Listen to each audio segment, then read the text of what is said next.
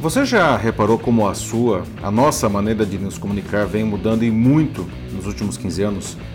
Nós incluímos novas palavras em nosso vocabulário, algumas nem são palavras, e também novos símbolos, e alguns nem são letras, e muitas outras coisas. Apesar de essa mudança ser uma coisa meio anárquica, incrivelmente todo mundo se entende. Só que muita gente diz que estamos simplesmente esquecendo de como falar e escrever. Sei não. Mas então, por que, que isso está acontecendo? Né? Será que tem algum limite para isso? Eu sou Paulo Silvestre, consultor de mídia, cultura e transformação digital, e essa é mais uma pílula de cultura digital para começarmos bem a semana. Nesse fim de semana aconteceram duas coisas que me fizeram pensar bastante nisso. A primeira foi participar de um debate profissional sobre o uso de emojis em conversas mais sérias, como em uma relação comercial, entre colegas de trabalho ou entre professor e aluno.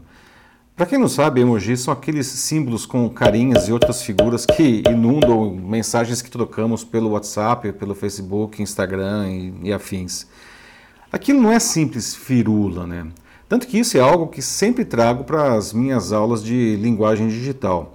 Os emojis eles cumprem um importante papel na comunicação ao praticamente incluir elementos de comunicação que normalmente estão presentes na linguagem corporal.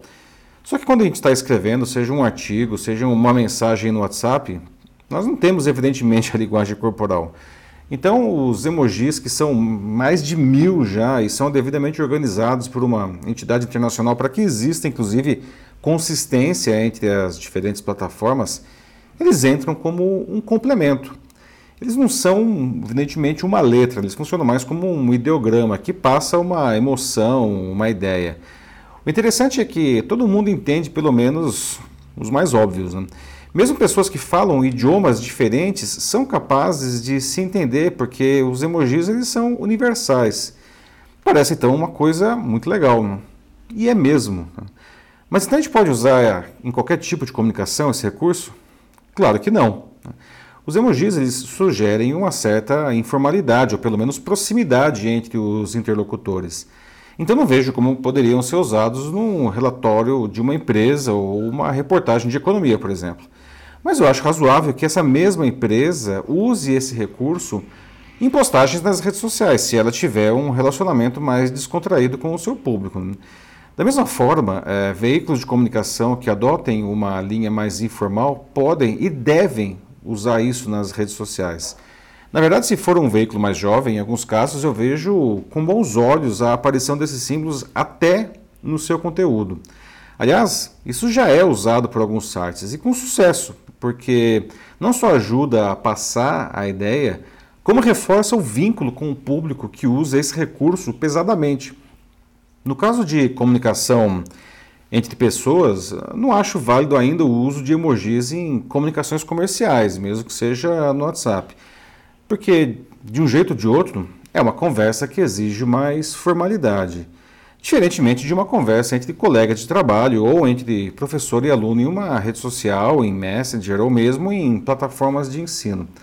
Nesse caso, a informalidade ela favorece o vínculo e melhora os resultados desses relacionamentos. Né? E como eu disse, esse é um recurso que já é usado normalmente pelas pessoas. Eu tenho visto emojis aparecendo até na tela de filmes e séries, quando os personagens trocam mensagens entre si. E se está aparecendo no cinema, isso já está totalmente consolidado. Então seja feliz ao usar os emojis nesses casos. Tá? A última experiência que eu tive nesse fim de semana foi visitar a exposição Quadrinhos no MIS aqui em São Paulo. Aliás, se você gosta do tema, não perca, ela está muito legal, mas só vai até o dia 26 de maio agora, que é esse domingo, né? Então, não perca tempo. Bom, os elementos que deram origem aos quadrinhos, eles remontam ao Egito Antigo e até mesmo à, pré-história, mas eles só foram formalizados como um formato mesmo no século XIX. E no século XX, os quadrinhos eles se consolidaram como um gênero literário, um fenômeno cultural que mudou a nossa maneira de nos comunicar. Não apenas pela combinação de informação textual e visual estática para contar uma história, mas também para a criação de elementos como balões de fala e das onomatopeias, que são aquelas palavras que não são palavras, mas que indicam sons de uma história. Né?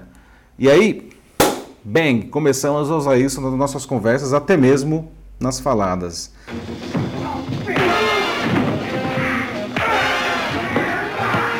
Que podemos tirar de tudo isso é que a língua é uma coisa viva e que temos que aceitar isso. Né? Todos esses recursos, eles são evoluções de todos os idiomas. E como tal, a gente deve usar isso conscientemente.